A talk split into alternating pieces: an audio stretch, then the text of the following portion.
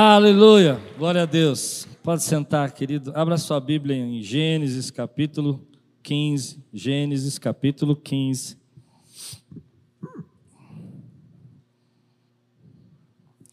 Nós começamos a estudar pela manhã, quando Deus tem um encontro com Abraão.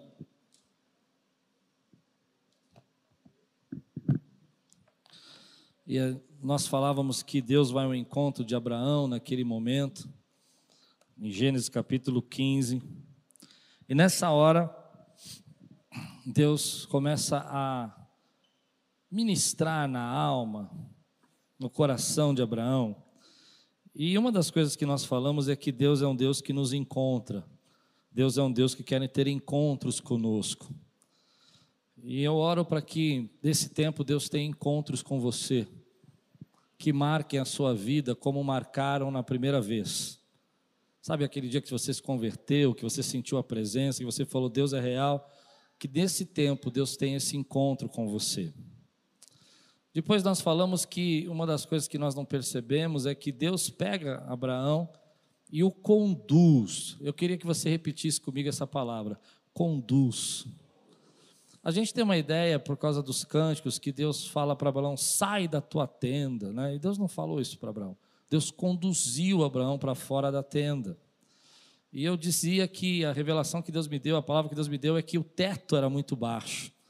Deus leva Abraão, conduz ele para fora para aumentar o teto, para que ele pudesse enxergar que o Deus é o Criador dos céus e da terra e que não há nada impossível para o nosso Deus. E às vezes nós colocamos um teto para aquilo que Deus quer fazer na nossa vida, do tamanho da nossa tenda. E Deus nos leva para fora. E eu queria dizer isso, eu não sei se eu consegui pela manhã, é que só Deus pode nos conduzir para fora desse teto que a gente cria. É Ele que pega pela mão e nos leva para fora. Talvez você tenha criado um teto para a tua vida espiritual. Deus não faz assim. Deus não me não age assim comigo. Deus não me abençoa desse jeito. Você já viu gente criar esse tipo de frase que limita o que Deus quer fazer? Então Deus pega Abraão e conduz e fala: Olha, eu quero que você olhe as estrelas e aquilo que eu posso fazer no universo, eu posso fazer dentro de você. Eu sou o mesmo Deus que criou os céus e a terra.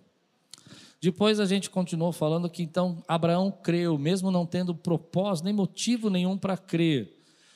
E a base para ele crer era o próprio Senhor e não as circunstâncias. E às vezes nós queremos que Deus nos dê circunstâncias para crer. Mas Abraão creu e isso foi imputado como justiça. Depois você ouve lá toda a mensagem que vai fazer bem para você. E no final, eu falei que então tudo isso que estava acontecendo e tudo que está acontecendo no capítulo 15 é uma oração, é um bate-papo, é uma conversa entre o amigo de Deus e Deus. E eles estão falando de assuntos ousados não só que Abraão vai ter um filho, mas que Abraão também vai conquistar toda aquela terra. E era muita bênção que Deus estava falando com ele. E eu desafio você em 2021 a ter orações ousadas, orar por coisas maiores. Fiz até uma brincadeira que talvez muita gente não goste. Ao invés de orar para que Deus troque o seu sofá, ore para que Deus renove a tua vida. Porque Ele é poderoso para fazer muito mais do que pedimos ou pensamos. Nada contra você orar para Deus te dar um sofá novo, mas isso limita um pouco do que Deus quer fazer, Ele quer fazer coisas muito maiores na sua vida. Você crê nisso? Eu oro por tudo, eu oro por tudo, mas não quero limitar a Deus apenas naquelas pequenas mudanças. E agora a gente terminou então nesse momento onde que Deus falou no, no primeiro versículo, é, Abraão, eu sou o seu escudo, eu sou o seu escudo. Eu sou o Deus que sou o seu escudo. Porque Abraão tinha acabado de sair de uma batalha, resgatado seu sobrinho Ló, e depois de resgatar o seu sobrinho Ló, a Bíblia dá a entender que ele teve medo, ele estava preocupado. Então Deus chegou para ele e falou: Não temas, eu sou o seu escudo. E nesse tempo que você tem medo, que está preocupado, eu digo a você: Deus é o nosso escudo. Deus continua sendo o nosso escudo. Amém? Essa foi a pregação da manhã. Levante bem alto sua Bíblia e diga: Essa é minha Bíblia. Eu sou o que ela diz que eu sou. Eu tenho o que ela diz que eu tenho. E eu posso o que ela diz que eu posso. Abrirei meu coração Deixarei a palavra de Deus entrar. E nunca mais serei o mesmo. Amém. Glória a Deus. Gênesis 15, nós vamos ler do versículo 7. Deixa eu só mudar a mensagem. Versículo 8 a 21. De manhã eu falei: aumente o teto. O tema de hoje é: aumente o teto, aumente o sacrifício. E agora nós vamos falar sobre aumentar o sacrifício. Perguntou-lhe Abraão: Ó soberano Senhor, como, como posso saber que tomarei posse dela?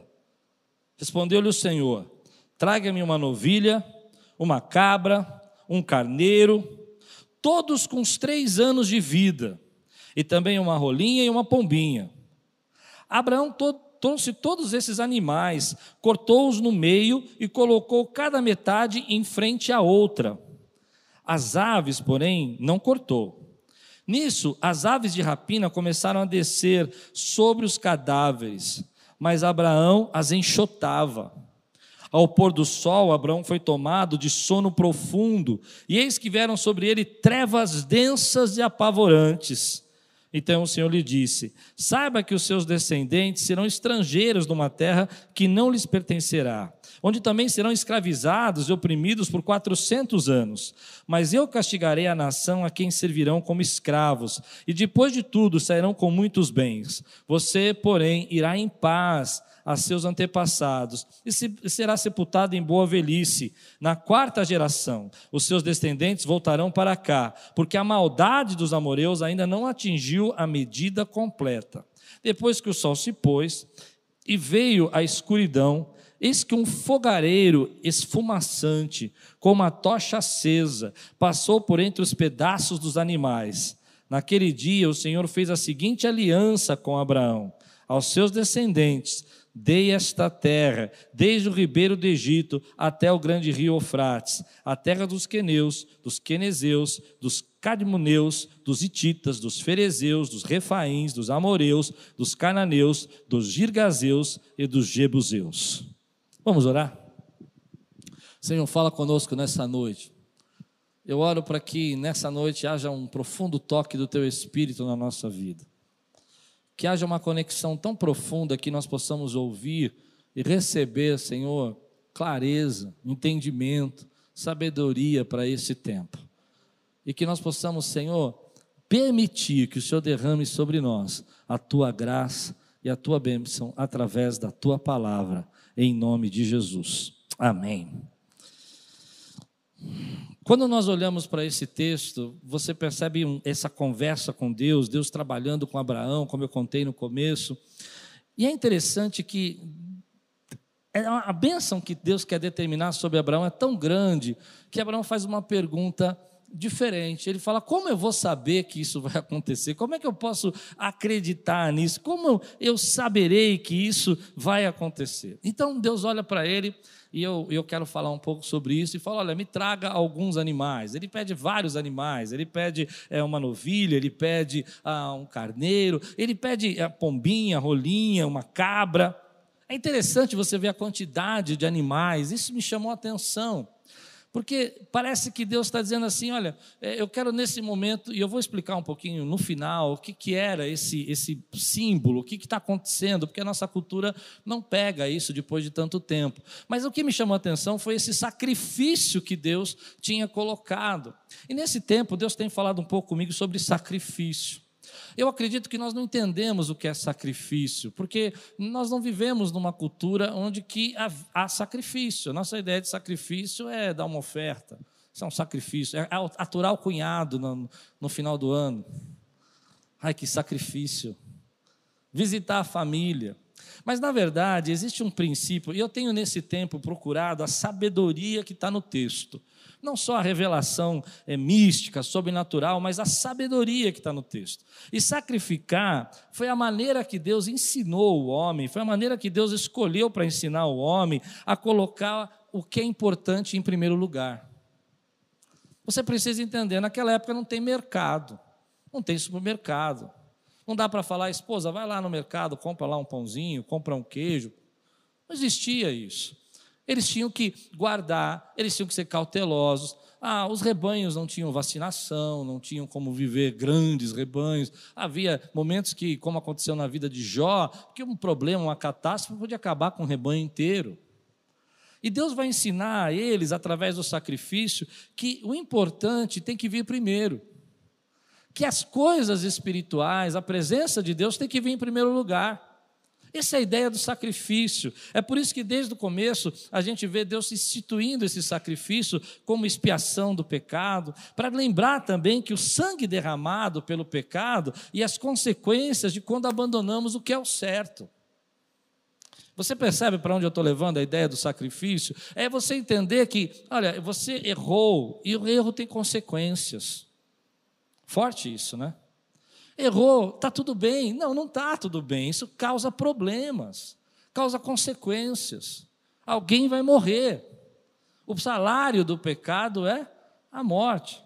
Isso estava dentro da ideia do sacrifício. Mas a parte que mais me chama nesse tempo ah, é a ideia do sacrifício que você adia a recompensa, e é por isso que a gente usa a palavra sacrifício hoje também para isso. Você adia a recompensa, você se sacrifica para que você possa receber algo maior depois. Isso é o sacrifício. Eu entrego alguma coisa nesse momento que me é custosa, que me é, pode ser meu lazer, o meu descanso, ah, talvez um pouco da minha paciência, o meu recurso, eu me sacrifício, sacrifico porque no final eu vou receber algo maior.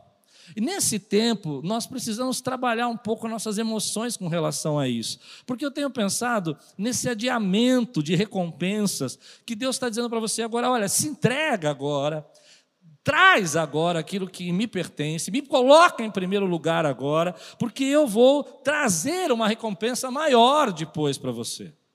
E tem muita gente que não consegue entender isso. Nós queremos receber muito, mas sem sacrificar nada. Nós queremos ver, por exemplo, grandes pessoas aí ter cargos e pro, prosperar profissionalmente, mas não estão dispostos a pagar o preço do sacrifício. Nós queremos viver uma grande experiência espiritual, mas quando a gente fala, me perdoe, mas é o que às vezes eu percebo, vamos orar, oh, pastor, 40 dias, eu vou perder minha novela. Eu ia fazer uma maratona na Netflix. Nós não temos a ideia de adiar algumas coisas para receber outras. E não só na questão espiritual, mas, por exemplo, meu querido jovem, às vezes você vai ter que sacrificar o seu, o seu lazer, o seu, o seu descanso, para se formar num curso que Deus está chamando você. E vai ter que pagar o preço para isso. Acho interessante quando algumas pessoas chegam para mim e falam assim: Eu quero pregar. E a minha pergunta é: quanto que você está disposto a se sacrificar para pregar? Porque tem pessoas, eu posso ir fundo nisso? Pode? Porque tem pessoas que acham que a gente é obrigado a ouvi-las, sem elas ter nada para falar. Acho que eu não tomei meu remédio hoje. Não é verdade? Porque ela não quis sacrificar nada. Ela não quis sacrificar um período de oração. Ela não quis pegar um momento da sua vida, se trancar no quarto e falar: Deus, fala comigo. Eu só saio daqui quando o Senhor falar comigo. O conceito do sacrifício foi uma forma de Deus treinar o povo dele, o povo de Israel, para entender as suas atitudes têm consequência. Você adia aquilo que você quer receber agora, você podia comer toda essa carne e fazer um churrascão para a família, mas você vai adiar isso e vai me entregar na certeza que aquilo que você está me entregando, eu tenho algo para fazer maior na tua vida. Você crê nisso? Agora, na nossa geração, a gente não entende, porque nós não conseguimos compreender que aquilo que eu preciso entregar nem sempre está relacionado com aquilo que eu vou receber. Não, você precisa entender o que eu vou dizer. Ele está entregando cabras, pombas, está entregando rolinhas, uma rolinha, uma cabra, uma, um, um, um novilho, mas o que Deus está entregando na vida dele é um filho, é uma geração abençoada, é uma nação sendo criada, é uma terra sendo entregue. E aqui está o problema que você precisa compreender de algo espiritual. No sacrifício, eu entrego muitas vezes a minha noite de sono, para receber no futuro um filho abençoado que cresceu nos caminhos do Senhor. Eu entrego na minha vida um pouco do meu tempo, do meu lazer, para receber uma revelação nova que vai me levar adiante nesse tempo. Mas muita gente não consegue entender que Deus nos coloca diante de sacrifícios no momento da sua vida, de adversidades, às vezes, de entrega, de uma caminhada a mais, de uma corrida maior, que não tem nada a ver com o que você quer receber, mas é o jeito de Deus fazer uma aliança com você. Quem pode dizer glória a Deus por isso? Então, às vezes, Deus chega para você no seu trabalho e fala assim: vai lá ajudar. Você fala, é um sacrifício, eu não quero fazer isso. Isso não vai me dar a promoção que eu quero. Aliás, esse camarada nem tem a ver nada com o meu trabalho, ele é de outro departamento. Mas você sente que Deus está mandando você fazer um sacrifício. E você vai fazer aquele sacrifício. E lá na frente, o Deus que te vê, o Deus que sabe quem você é, derrama as bênçãos sobre sua vida. Um exemplo claro disso são as mães. As mães sacrificam para os seus filhos. Às vezes, noites em claro cuidando de uma criança que elas amam naturalmente, mas que a criança não pode fazer nada por elas. Amém? Teu filho de um ano, dois anos, não vai levantar à noite e falar assim: mãe, você quer um leite, você quer um café? Eu vou fazer uma comida para você, mamãe. Se ele fizer isso, você me chama, porque vai ser de filmar. A grande maioria das crianças não pode fazer nada por nós. Quando vão crescendo, talvez, mas quando pequenos, mas por que fazemos? Porque nós sabemos que esse sacrifício que estamos fazendo pelos nossos filhos vai gerar um adulto, uma família, um ministro, um pregador, para a glória do Senhor. Então, você que quiser aprender algo, a chave está, querido, que você entrega gratidão, Deus lhe dá posição. Você entrega disciplina, Deus te dá prosperidade. Você entrega e adia o lazer, Deus lhe dá conhecimento. Nem sempre o sacrifício está relacionado com o que você vai receber. Você entrega na sua vida, querido, a, as suas garantias, e Deus te coloca no lugar mais alto. Nesse tempo eu tenho pensado, para aquilo que Deus quer fazer na minha vida, qual é o sacrifício? Você está disposto? Olha, eu creio que Deus tem gente aqui que Deus quer usar poderosamente nesse tempo. Creio verdadeiramente que tem gente aqui que vai pregar muito, que vai ensinar muito, que vai receber manifestações, dons do Espírito sobrenatural. Mas a pergunta que você precisa fazer é o quanto você está disposto a sacrificar para isso.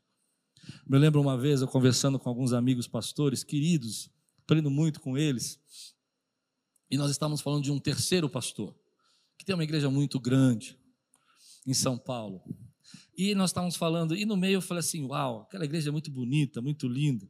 E um dos amigos parou e falou assim: Você conhece a história dele? Eu disse: Não, só conheço a igreja hoje. Ele falou: Então, quando ele começou, foi tão difícil o começo dele, que ele teve que pegar a esposa dele. Eu nunca mais esqueci essa história. Pegar a esposa dele.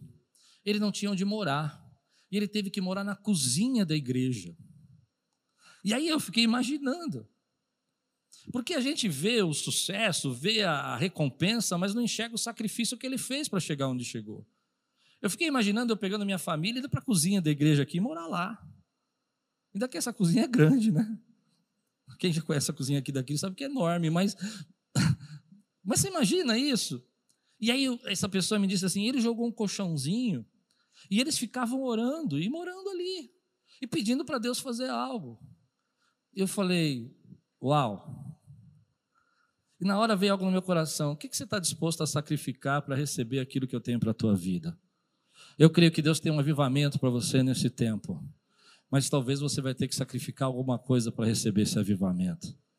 Eu creio que Deus quer trazer um renovo para o teu casamento, um renovo para a tua família, mas talvez você precise sacrificar alguma coisa para que Deus possa trazer esse renovo para a tua casa. Eu não sei aqui quantos estão dispostos a fazer o seu sacrifício. E eu vou dizer mais: Deus pede um sacrifício para Abraão extravagante. Ele não pede só uma coisinha. Ele não pede só um, um, traga uma novilha, ele pede a novilha, a cabra, ele pede a, pombinha, a rolinha. E eu fiquei pensando nisso, meu querido, será que Deus hoje pode pedir para você uma atitude extravagante para a glória do nome dEle? Será que Ele pode comprar, comprar e romper barreiras na tua vida e dizer para você, eu vou fazer algo, mas eu quero que você mergulhe naquilo que eu quero fazer na tua vida? Eu vou fazer, mas eu quero que você tenha uma atitude que você nunca teve. Eu vou te levar para lugares mais altos, mas antes de eu levar, o quanto você está disposto a sacrificar. Porque eu sei, eu sei, eu sei, eu sei, eu sei. Eu não estou falando de barganha. A palavra sacrifício, por causa de algumas denominações é, neopentecostais, se tornou uma palavra desgastada, triste. Parece uma troca, não é isso que eu estou falando. Eu não estou pregando, nem acredito nisso, nem faz parte do meu conteúdo teológico essa ideia. O que me faz parte, o que me traz a ideia, é que em alguns momentos Deus vai falar para você: ok, eu vou te usar poderosamente, mas antes, vai para aquele lugar e vai servir aquelas pessoas. E aí você não vai, eu não vou, não sei você, eu não vou porque eu não vejo nada a ver com aquilo que eu estou fazendo, com onde eu quero chegar. Mas é indo naquele lugar que eu não vejo nada a ver aonde eu quero chegar, que Deus começa a cumprir promessas na minha vida. E às vezes esse lugar onde Deus está me pedindo para ir, para pregar, para ministrar, esse ano eu estou pensando agora na Índia, nesse momento. Porque quando Deus falou para mim para a Índia, eu falei, vou nada, Índia não. Vamos para outro lugar, Jesus, vamos para outro lugar. Vamos para os Estados Unidos. Índia não. Índia não.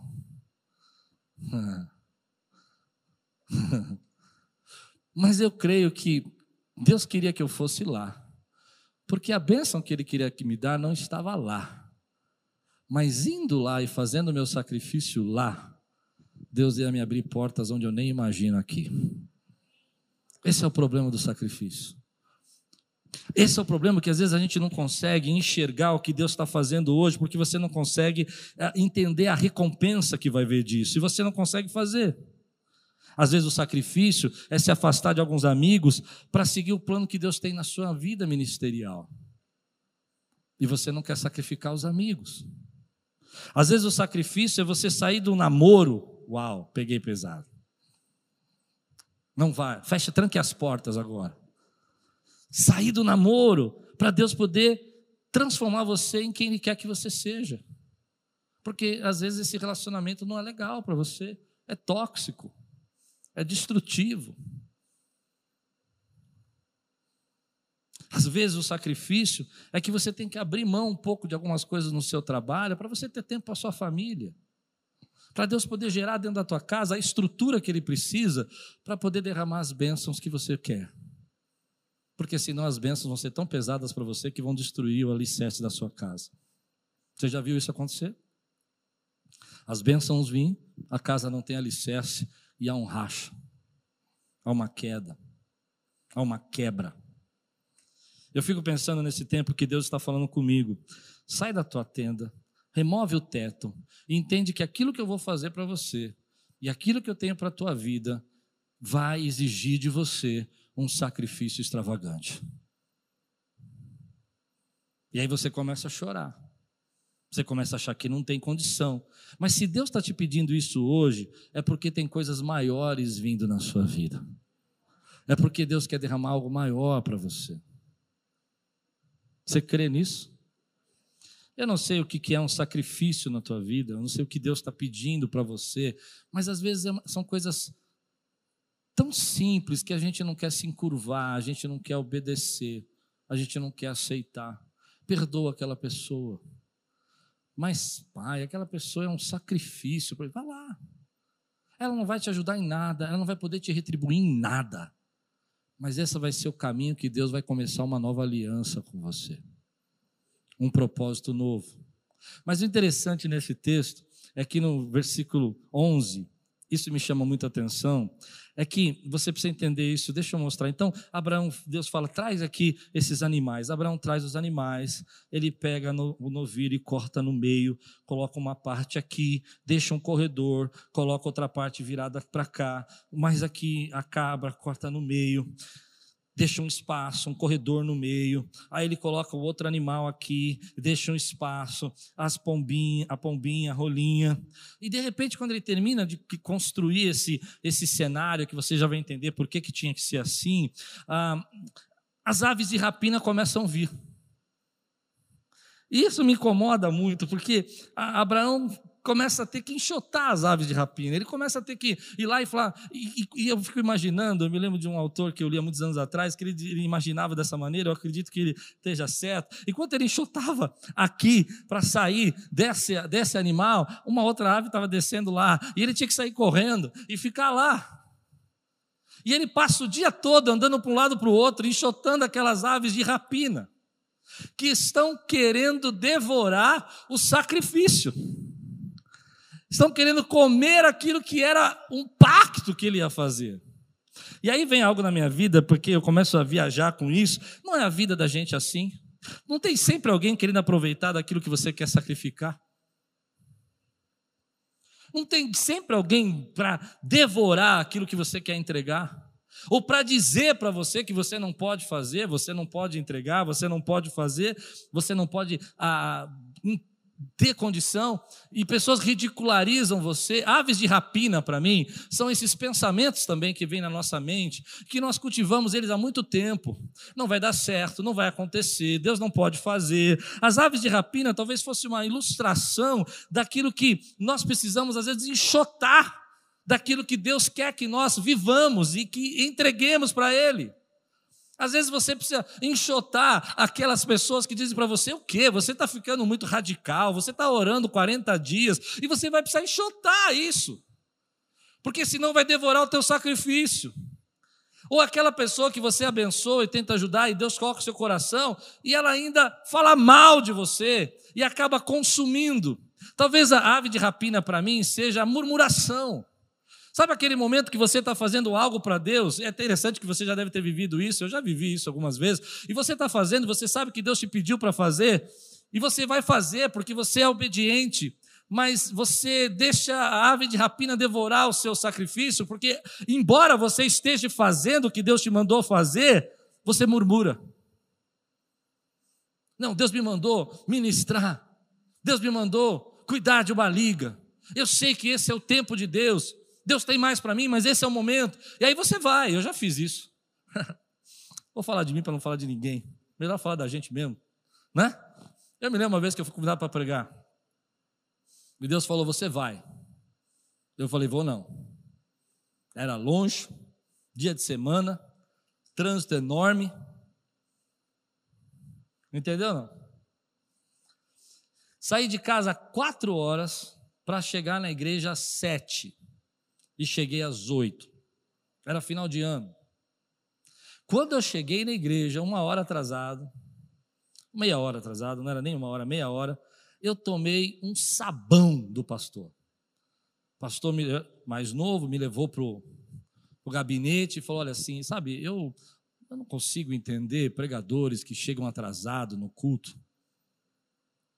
E eu disse, pastor, eu saí quatro horas. Fiquei três horas na marginal. Dava para ir para o interior. Ele disse: saísse mais cedo. Eu não sei como você é, mas nessas horas eu acho que eu tenho que orar mais, sabe? E ele, eu falei, então, pastor, é, não tinha nessa época, não tinha é, GPS assim de celular, a gente usava GPS sabe, daqueles que colocavam no carro, e eu não sei porque o meu GPS ficava recalculando, recalculando, recalculando a vida inteira, meu Deus. Aí eu liguei para a igreja e um irmão veio me pegar numa uma, uma, rua que eu também não conhecia, e ele começou a fazer um caminho, era longe, irmão, era longe. E aquele pastor brigando comigo. E ele falou: agora você vai pregar. Sabe quando você escuta aquela música assim, tan, tan, tan, tan? Você vai pregar. Eu disse, amém. Estou num lugar que eu não quero, perdendo meu tempo que eu não quero. E aí comecei a murmurar. Já fez isso? E nessa hora, as aves de rapina começou a, a devorar o meu sacrifício. Aquilo que talvez eu tivesse para receber naquele lugar estava perdendo, porque eu comecei a murmurar. As aves de rapina, elas vêm quando você começa a fazer algo. E, eu, eu, eu vou. Posso ir fundo nisso? Você aceita? Mulheres, mulheres, amo vocês, vocês são incríveis, mas não deixem devorar o seu sacrifício. Não deixe que depois que vocês fizerem alguma coisa grande para sua família, logo depois você jogue todas as mágoas, as tristezas sobre a vida da sua família. É duro falar isso. Porque eu sei que você vai dizer para mim, mas eles não reconhecem. Ainda que eles não reconheçam, tome cuidado para que isso não se torne um hábito que devore aquilo que você está sacrificando. Às vezes nós temos que enxotar essas aves de rapina da nossa mente. As pessoas não vão reconhecer, as pessoas não são legais, as pessoas não vão nos dar valor. Eu não sei qual é a que você luta. Mas na mim, na mim, nesse texto, para mim, as aves rapina representam tudo aquilo que quer devorar, aquilo que Deus está pedindo para você sacrificar. E às vezes isso são pessoas também. Pessoas que dizem para você o quê? Você vai se, vai se derramar na presença de Deus, você vai buscar a Deus, você vai orar nesse domingo, você vai estar na casa de Deus. E, e as pessoas não entendem. E aí você vem para cá e elas colocam tanta coisa na sua cabeça que está devorando o que Deus quer fazer aqui dentro, nesse lugar. Você já se sacrificou para chegar aqui, então enxote essas aves, mande embora essas aves de rapina. Não deixe ela comer o sacrifício que Deus tem para fazer com você, porque esse sacrifício é um pacto que Deus tem para fazer na tua vida. Você pode dizer amém por isso? E às vezes a gente com, começa a criar, sabe? Dá um pouquinho de comidinha aqui, dá um pouquinho do sacrifício ali, e vai criando esses, esses, esses problemas, essas dificuldades, e não entende que isso está roubando a recompensa, o que Deus quer fazer, é, aquilo que Deus planejou para fazer na tua vida, está sendo arrancado de você. E eu vou dizer uma coisa para você: tem gente que chega do nosso lado como ave de rapina. Eles querem nos convencer que a vida é mais fácil e melhor do jeito deles. Mas não esqueça que aves de rapina se alimentam de sobras e daquilo que apodrece. Eles vão te convencer que o jeito deles é melhor. Que você não devia sacrificar tanto. Que você não devia se dedicar tanto em 2021. Você não devia buscar tanto os teus sonhos, os teus planos. Mas lembra que eles vivem do que? Sobra e o que apodrece. Eles não vivem de aliança. Você vive de aliança com o Senhor. Eles vão convencer você que você está fazendo demais. Eles vão chegar de você do seu lado e falar assim: para que tanta coisa? Mas eu vou dizer uma coisa que eu acredito: espante isso da sua vida até que o sacrifício seja completo, até que a obra de Deus seja completa. O texto continua, versículo 12 a 16 diz assim: Ao pôr do sol, um profundo sono caiu sobre Abraão, e grande pavor e densas trevas tomaram conta dele. Então o Senhor lhe disse: Fique sabendo que com certeza que a sua posteridade será peregrina em terra alheia, será reduzida à escravidão e será afligida durante quatrocentos anos. Mas eu castigarei a nação que o escravizar. Depois eles sairão com muitas riquezas e você irá para junto de seus pais em paz. Será sepultado em boa velhice. Guarde essa palavra. Na quarta geração voltarão para cá, porque a medida da iniquidade dos amoreus ainda não se encheu. Duas coisas que têm a ver com o nosso momento de aliança com Deus. A primeira é que é interessante você imaginar Abraão, pai da fé, amigo de Deus, Abraão que ah, creu e isso foi imputado como justiça, ter uma noite escura da alma. Ter uma noite onde que ele fica em densas trevas. O texto vai dizer duas vezes que o clima fechou, o tempo fechou. Ele começou a ter pavor, ele começou a ter medo. E às vezes nós achamos que porque nós somos alguém que Deus quer usar, que nós não podemos passar por medo. E essas densas trevas começam a entrar na nossa mente como palavras do tipo: olha, você não devia acreditar nisso, essa promessa não é real. Será que Deus existe? Será que Ele vai cumprir o que Ele prometeu na tua vida? Essas são as densas trevas. Nesse tempo, eu não sei você, mas nesses momentos que nós estamos passando, eu passei momentos de densas trevas. Momentos que eu me tranquei num quarto e falei, Senhor, o que, que o Senhor vai fazer? Eu não sei. E tive medo. E eu quero dizer para você, querido, que isso não quer dizer que você não tem fé, quer dizer que você está numa batalha. Que o que Deus tem para fazer na tua vida é algo tão maravilhoso e poderoso que você precisa aprender a passar pela noite escura. Hum. Porque quando eu olho para Abraão e vejo tudo que Deus fez na vida dele, tudo que Deus amou ele para fazer, como é que eu posso entender esse homem com todo esse medo, insegurança, essa noite escura, esse ataque? É porque, querido, o processo do que Deus vai fazer na tua vida precisa tirar algumas coisas de você que só saem quando você passa por essa noite escura da alma. Quando você se derrama na presença de Deus e fala: Senhor, eu não estou entendendo nada, eu não sei como isso vai acontecer. Porque algumas coisas que Deus vai começar em você não são só para você, são para gerações. Você crê nisso? Algumas coisas que Deus está começando na sua família vai abençoar uma geração, vai abençoar duas gerações, e aqui o texto está dizendo que vai abençoar até quatro gerações. Deus está fazendo algo em você hoje que vai abençoar o seu neto, que vai abençoar o seu bisneto, que vai abençoar o seu tataraneto. Porque a bênção de Deus é geracional. Ela encontra gerações, abençoa gerações de pessoas. Mas você precisa passar por esses momentos, às vezes, de dúvida, de incredulidade, de dificuldade, e acreditar que Deus pode fazer coisas grandes ainda na sua vida. Então, eu quero falar para você sobre esse pacto. Deus coloca, então, manda Abraão colocar, eu acho lindo. Ele manda colocar os animais um em frente ao outro, e você precisa entender o que é isso. Isso chamava pacto do corte, o pacto do sangue. O que queria dizer é o seguinte: naquela época não tinha contrato, não tinha papel, não tinha caneta, não tinha cartório, as pessoas não podiam lá fazer um registro, marcar uma etiqueta e dizer isso aqui é irrevogável. Mas quando eles queriam fazer um contrato irrevogável, que não podia ser mudado e nem alterado, sabe esse cartório que a gente faz um registro, que a pessoa assinou, acabou, não tem jeito, não pode, você comprou uma casa dela, ela não pode mais mudar de ideia. Eles não tinham como fazer isso. Então eles faziam o pacto do corte. No pacto do corte, eles colocavam esses animais ah, separados, enquanto as duas partes passavam por meio daquele sangue e andavam por ali, elas tinham que dizer que se eles quebrassem aquele acordo, eles quebrassem aquele pacto, tudo o que aconteceu com aqueles animais tinha que acontecer na vida deles. Que ia acontecer com eles o que aconteceu nos animais. E aí que é o incrível daquilo que Deus está fazendo. Deus está dizendo assim: olha, como, Abraão perguntou, mas como eu tenho certeza que o senhor vai fazer isso? E Deus falou assim: ok, vou assinar um contrato com você. Eu vou fazer uma escritura do que eu estou prometendo para a tua vida. E eu vou colocar nessa escritura o pacto de corte. E Abraão sabia o que Deus estava fazendo.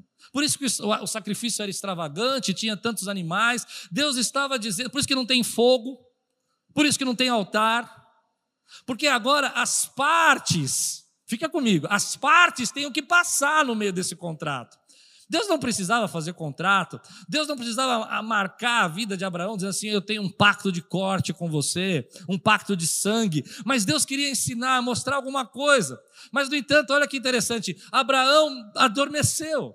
E quando ele acorda naquelas densas trevas de medo, ele vê uma, uma, uma, uma, chama, uma fumaça passando pelo meio, e aquilo representa Deus, é o fogo de Deus, é a presença de Deus. E Deus está dizendo assim: Abraão, nesse contrato aqui que eu tenho com você, que vou te abençoar, que sou seu escudo, que vou te dar essa terra, que vou te dar esse teu filho, você não pode fazer nada, então não adianta você passar por aqui, eu passo por você, porque eu sou o Deus que tem uma aliança aliança com você. Eu sou Deus que firma aquilo que você não pode fazer. Aquilo que você não é capaz de resolver. Quem passa pelo, pelo, pelo pacto é só Deus.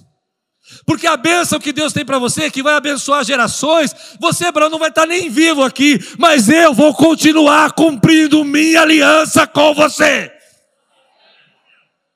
E as pessoas que eu vou abençoar por causa de você, talvez você só vai conhecê-las na glória, mas eu vou cumprir o acordo, mesmo que você não possa fazer nada. Deus tem uma aliança com você, Deus tem uma aliança com o seu povo, Deus tem uma aliança com a sua igreja. E ainda que você não possa fazer nada, Ele passa. Então, quando Abraão olhou para isso, é tão bonito isso, porque na nossa cultura a gente não entende isso. É como, é como se você fosse no cartório e Deus falasse assim: não adianta se assinar porque você não pode fazer nada. Esse contrato é unilateral, só a minha parte. Você não vai conseguir resolver, você não vai conseguir gerar filho, você não vai conseguir conquistar essa terra, você não vai conseguir ver as quatro gerações o que eu vou fazer, não aqui. É unilateral. Sou eu que te abençoo. É a minha graça que te alcança. É a minha mão que é derramada sobre você. Você traz sacrifício, eu promovo fogo na sua vida. Você traz os animais, mas quem assina o contrato sou eu. Você faz o seu sacrifício, mas quem cumpre as promessas que eu fiz, até a quarta geração sou eu na sua vida. Porque eu tenho uma aliança com você. Porque eu tenho uma aliança com você. E você não merece nada disso. E você não tem condição de resolver nada disso. Mas eu continuo cumprindo a minha parte desse contrato. Eu passo no meio do fogo. Para mim isso me chama atenção, porque às vezes a gente não entende que dentro dessa cerimônia, desse pacto de corte, Deus está dizendo assim: olha, é, eu vou fazer. E eu não precisava fazer isso aqui, assinar. Mas para que você esteja seguro, eu estou dizendo para você que eu tenho uma aliança com você. Você lembra que os animais eram de três anos? Lembra disso? Porque o ministério de Jesus foi de três anos. Você lembra que era um boi, né? uma novilha? Você lembra disso? Porque a novilha representa a força, o sacrifício de Jesus, a entrega. Esse pacto está fazendo uma referência direta ao pacto que Deus fez com você por meio da cruz de Jesus. Um pacto que não pode ser revogável. Um pacto que é unilateral. Um pacto que é Deus dizendo: Eu vos abençoarei. Eu resgatarei. Eu serei a pomba da paz da tua vida. Eu serei a rolinha que tira o pecado do seu coração. Eu serei, querido, a expiação, o bode, a cabra que vai expiar teu pecado. Você entende o que eu estou dizendo? Deus fez esse pacto com você, Ele tem uma aliança com você. E nada pode impedir isso, querido. Você faz o sacrifício, mas quem assina o contrato é Deus. Você entrega o seu melhor, mas quem passa pelo fogo é o Senhor. Você não tem como resolver, Deus tem como resolver na tua vida. Nesse tempo, querido, a pergunta que eu faço é se Deus pode pedir para você um sacrifício extravagante. A segunda pergunta que eu faço nesse texto é se você entende que você tem um pacto, uma aliança com Deus que nada pode quebrar nesse momento. E que, embora você viva num ambiente que talvez você não tenha muros como Abraão para te proteger dos ataques que nós estamos vivendo nesse tempo, Deus será o seu escudo, Ele será o seu protetor. Sai da tua tenda, enxerga que o teto é maior, que Deus é o Criador dos céus e da terra, e que Ele é o El Shaddai, o Todo-Poderoso, e que quer ter um encontro com você, e que fez um pacto com você, que ninguém, nada poderá nos separar do amor de Deus. Nada. Esse é o pacto que Ele tem com você. Às vezes eu olho para isso e eu fico pensando, Deus, o que, que o Senhor tem pedido para nós nesse tempo? Eu sei que o Senhor vai cumprir muito mais do que eu posso fazer. Mas como eu me alinho com esse propósito? Como eu trago o meu sacrifício? Eu vou dizer, querido, algumas coisas que Deus tem tocado no meu coração. É um tempo de você buscar a presença de Deus. É um tempo de você ser atraído para Deus.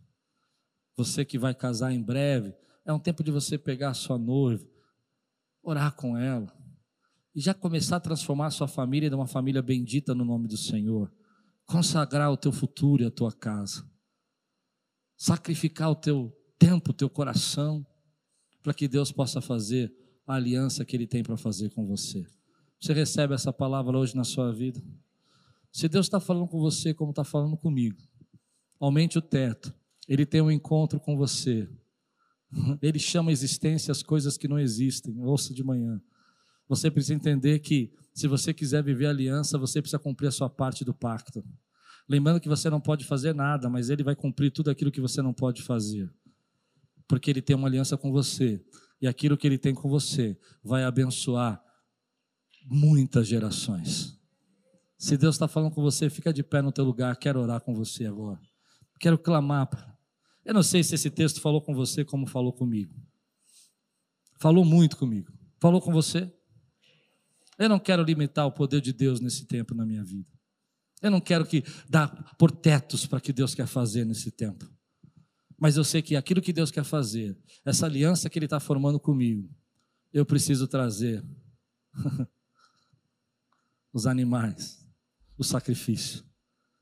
Deus podia dizer: Abraão, fique aí sentado, venha uma cabra. Podia ou não podia? Ele ia trazer o fogo, ele ia fazer o mais difícil queimar o sacrifício. Mas tem uma parte que é sua, querido. O derramar é seu. O renovar é de Deus. Se entregar é você que se entrega. A glória que Deus vai derramar quando você entrega é a parte dele. Aquilo que você não pode fazer, ele tem uma aliança com você. Nesse tempo, eu creio que Deus quer marcar um encontro com você. E que esse encontro vai mudar teu futuro, vai trazer destino, vai trazer propósito. E eu oro para que cada um de nós que estamos aqui online sejamos marcados pela presença do Senhor. Você crê nisso? Você acha, você acha que Deus faz encontros como fez com Abraão nos dias de hoje? Quantos creem que Deus faz encontro como fez com Abraão nos dias de hoje? Se você crê, diga assim comigo: Senhor, eu estou pronto para ter esse encontro. Aleluia.